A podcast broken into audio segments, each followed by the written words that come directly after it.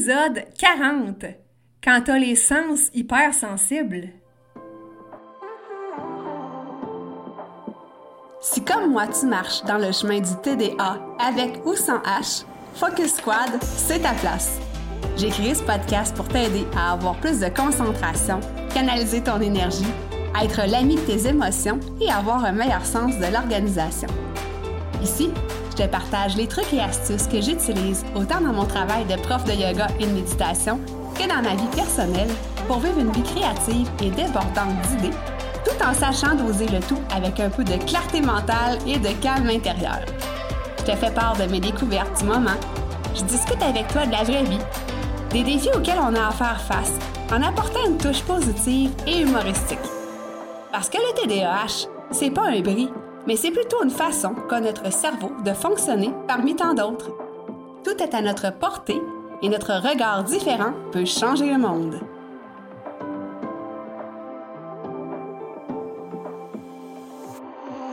Hey hey! Focus Squad fête ses 40 épisodes aujourd'hui! Wouhou! vraiment en feu aujourd'hui, mais sérieusement, je suis vraiment contente. Je suis vraiment fière d'en être rendue là avec mon podcast sur le TDAH adulte qui aide de plus en plus de personnes à mieux se comprendre et à mieux comprendre les autres les, personnes qui les entourent et qui présentent certains petits syndromes ou symptômes, je devrais dire ça comme ça, syndrome, stulette comme mot, petits symptômes du TDAH chez l'adulte. Aujourd'hui, je t'amène sur les voies de l'hypersensibilité, mais pas n'importe laquelle, pas l'hypersensibilité émotionnelle comme on a déjà parlé précédemment à l'épisode 3, mais l'hypersensibilité sensorielle. Donc, qu'est-ce que ça mange en hiver, cette, ce type d'hypersensibilité-là? Ben, c'est qu'en fait, c'est une sensibilité qui est accrue par rapport aux stimuli extérieurs et, entre autres, par rapport à nos cinq sens. Donc, tu sais que euh, l'automne, euh, l'automne suit son cours, si on peut dire ça comme ça, et que les soirées euh, sont de plus en plus courtes et il fait de plus en plus noir tout. Et moi, j'aime bien arriver dans une maison avec un éclairage tamisé, quelques petites lampes ouvertes, mais pas au plus haut degré. Et j'aime ça arriver dans un espace chaleureux. Mon amoureux, lui, au contraire, quand il entre dans la maison, il allume toutes les lumières. Et là, je te fais pas des blagues, il allume toutes. Il dit qu'il voit pas rien et qu'il a besoin euh, d'avoir beaucoup d'éclairage pour, par exemple, défaire les lacets de ses souliers. Et là, je te niaise à peine. Donc lui, il ouvre toutes les lumières et moi, à ce moment-là, quand il fait ça, ça m'agresse, ça m'agresse, je me sens aveuglée, je me sens comme sous la loupe ou dans une salle d'opération avec tous les projecteurs sur moi, je me sens vraiment pas bien. Je trouve que c'est glacial, c'est froid. Écoute, ça m'irrite vraiment. Puis là, je te raconte ça, puis il me semble que je suis en train de me fâcher moi-même. je m'auto-crains, comme on dit en bon québécois. Mais tu vois le topo. Alors ça, ben, ça crée des petites tensions entre moi et lui parce que moi, peut-être que je suis l'autre extrême puis que j'allume pas grand-chose comme lumière juste une lumière tamisée pour voir où je vais et la vie est belle tant qu'à moi. Et lui, ben c'est ça, hein, c'est vraiment l'autre extrême. Donc, avec le temps, on en est venu à certains compromis d'allumer certaines lumières quand vraiment il faut voir qu'est-ce qu'on fait. Si par exemple on est en train d'enfiler euh, une aiguille dans le chat d'une aiguille, ben là c'est sûr qu'on va allumer une grande lumière. Mais si on n'est pas en train de faire des trucs trop minutieux ou trop manuels, ben à ce moment-là, euh, on tamise un petit peu les lumières. Donc, on en est venu à certains compromis, mais je sais, je me rends bien compte que euh, c'est peut-être pas quelque chose d'usuel d'être euh, aussi euh, irrité par les lumières qui sont trop fortes. C'est sûr que de l'autre côté, c'est pas non plus quelque chose d'usuel, à mon avis, de tout ouvrir les lumières. Il y a quand même un juste milieu. Mais pourquoi je t'amène cette petite euh, histoire ou petite anecdote-là, ben c'est qu'en fait, c'est pour te parler justement de l'hypersensibilité des cinq sens. Et là, ben, les euh, symptômes qui sont reliés à ça, ben, entre autres, je viens de te nommer l'irritation. Donc, euh, quand il me place dans cette situation-là, je deviens moins tolérante. Hein? C'est ça, irritation, intolérance, je me sens comme des fois étourdie, euh, des fois quand on a trop de stimuli aussi autour de nous, là, je te donnais l'exemple de la lumière, mais par exemple, dans une discothèque où est-ce qu'il y a de la musique qui est forte, qu'il y a des stroboscopes, qu'il y a plein de sortes de lumière, qu'il y a plein de gens autour, qu'il y a vraiment beaucoup, beaucoup de stimuli, ben à ce moment-là, euh, ça vient que c'est étourdissant, ça vient que c'est fatigant aussi, que euh, moi, ça m'enlève une partie de mon énergie. Donc, ce ne sont entre autres que quelques symptômes euh, de cette irritation-là suite à différents stimuli. Et là, ben, tu vas me dire, c'est quoi le lien avec le TDAH? Ben, c'est que justement, on a déjà parlé que l'hypersensibilité, c'est très, très, très, très relié au TDAH et que c'est un attribut euh, qui, euh, qui, fait partie de nous, en fait, euh, des, des, personnes avec le trouble du déficit d'attention, avec ou sans hyperactivité. Et on dit même que, selon certaines études, on est très sensible à, bon, à différents stimuli, mais qu'on est plus susceptible de souffrir d'asthme, d'eczéma et d'allergie. Et quand j'ai lu ça, j'ai pas fait le saut en fait parce que euh, moi je suis vraiment beaucoup allergique pollen, euh, les animaux aussi. Euh, je connais des gens aussi qui vivent avec le TDAH qui ont beaucoup d'eczéma. Alors c'est quelque chose semble-t-il qui est relié donc l'hypersensibilité et ces petites choses-là dont, dont l'asthme, l'eczéma et les allergies. Donc là, évidemment, c'est pas le sujet de cet épisode d'aujourd'hui. Euh, on a déjà vu qu'au niveau de l'hypersensibilité, on a l'hypersensibilité émotionnelle. Donc, comme je te disais tout à l'heure, on en a déjà parlé à l'épisode 3. Euh, il y a aussi l'hypersensibilité des cinq sens. Et là, ben, on va regarder ensemble de quoi il s'agit pour euh, t'éclairer, pour ne pas faire de jeu de mots avec mon histoire de tout à l'heure sur le sujet. Alors, la première chose, on a l'hypersensibilité visuelle. Donc, c'est vraiment relié à l'anecdote que je t'ai contée tout à l'heure. Donc, euh, c'est par exemple quand il y a trop de lumière. Euh, aussi, euh, ceux qui, qui souffrent d'hypersensibilité visuelle sont sensibles aux moindres détails. Donc, s'ils arrivent dans un endroit qui a beaucoup, par exemple, de meubles, qui a beaucoup d'objets, qui a beaucoup de choses à regarder en même temps, ces gens-là deviennent étourdis parce que eux captent tous les détails alors que les gens qui ne vivent pas avec cette hypersensibilité-là ben, ils vont faire abstraction de la plupart des détails et ils vont euh, en percevoir seulement quelques-uns. Ensuite, on va parler de l'hypersensibilité auditive. Donc ça, c'est par rapport aux sons qui parfois peuvent sembler insupportables pour les gens qui euh, souffrent de, ce type en fait d'hypersensibilité-là, alors que la moyenne des gens, ben, ces sons-là sont très supportables, ça ne les dérange pas. L'exemple le plus commun, c'est euh, quelqu'un qui s'en va au cinéma, et euh, la personne près de lui mange un popcorn. Et là, ben, juste entendre le froissement du sac de, de popcorn, ben, ça dérange la personne qui est hypersensible au niveau euh, de l'audition.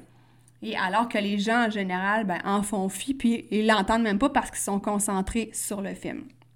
Donc, euh, une personne qui a, qui a de l'hypersensibilité auditive, ben, elle va entendre plusieurs sons simultanément, euh, comme par exemple, si elle est au restaurant, bien, elle va parler avec la personne en face d'elle, mais elle va entendre toutes les conversations autour, peut-être pas intégralement, puis peut-être pas bien, mais elle va entendre le brouhaha autour, euh, la musique aussi dans le resto. Donc, ça peut venir vraiment là, très énergivore et très étourdissant. Et euh, ces gens-là, généralement, n'aiment pas la musique trop forte ou quand ils vont dans un cocktail, par exemple, pour dire, ça, et qu'il y a plein de monde autour là, euh, qui parle fort, que c'est très bruyant. Donc, euh, ça, c'est de l'hypersensibilité auditive. Troisième type d'hypersensibilité, on parle de l'hypersensibilité gustative. Alors ça, c'est au niveau des euh, textures des aliments. Donc, certaines personnes vont aimer le goût, par exemple, des champignons, mais la texture va les répugner. Ils sont pas capables de mettre ça dans leur bouche, puis ça va même jusqu'à leur lever le cœur. Et euh, ces personnes-là qui souffrent de ce type d'hypersensibilité-là, ben, on va dire qu'ils sont très difficiles au niveau de la nourriture, puis qui ont tendance à trier leur repas, mais ils sont pas difficiles pour autant, c'est juste qu'ils ont de la misère avec certaines textures. L'hypersensibilité olfactive, elle, c'est, on va s'en douter, au niveau des odeurs. Donc, il y a des gens qui ne peuvent pas supporter les parfums des autres, que ça va vraiment trop les chercher. Euh, ça leur rentre dans le nez, puis ça, leur crée même des éternuements à ce point-là. Euh, ils vont supporter aussi très difficilement les odeurs qui sont très fortes et euh, ils vont facilement avoir le cœur qui lève face à certaines odeurs. Dernier type d'hypersensibilité, c'est évidemment l'hypersensibilité tactile. Donc ça, ça fait référence au, par exemple au tissu, aux textures encore là.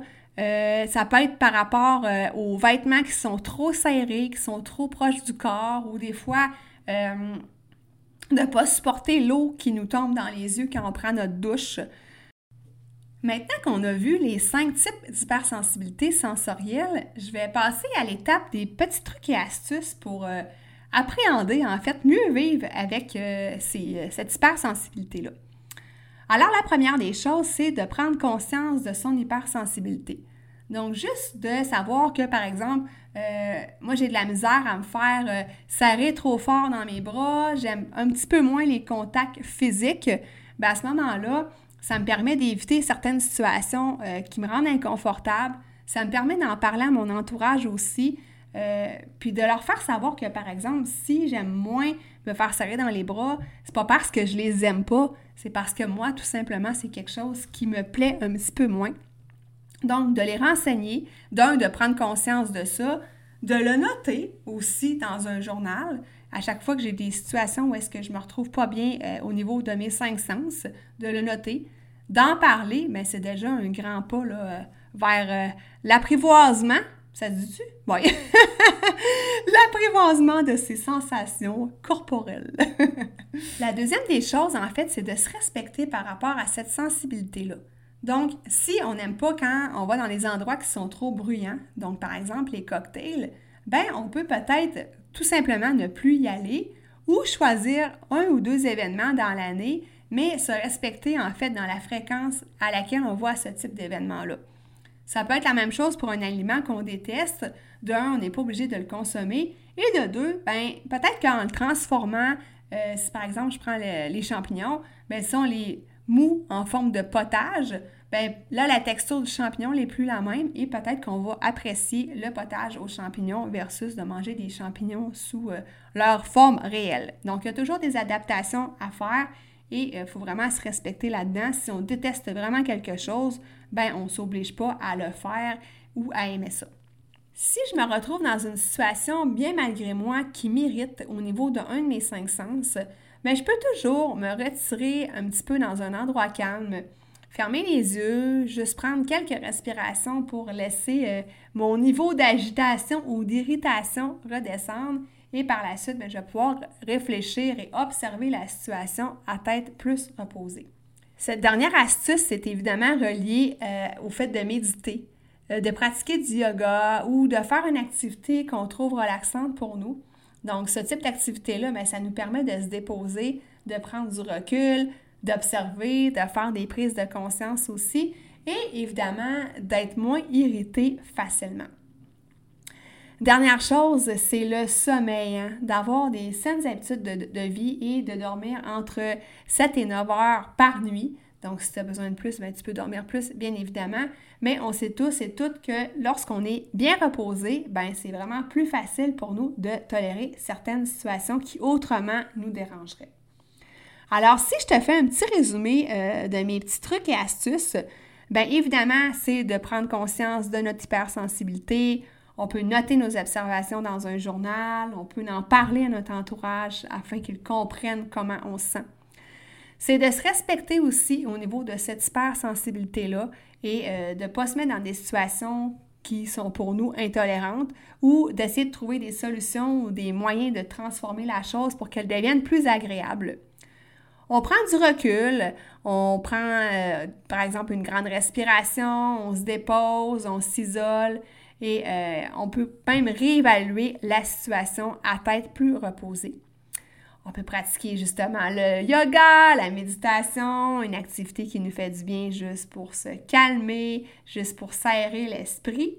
Et bien entendu, euh, le sommeil, c'est toujours une bonne idée, peu importe euh, les situations. Donc, quand on est bien reposé, ben, on est vraiment, mais vraiment plus tolérant à toutes sortes de choses qui autrement peuvent nous irriter. Alors, ça, c'est le petit topo des petits trucs et astuces que j'ai pour toi pour euh, faire face à l'hypersensibilité sensorielle ou du moins l'apprivoiser.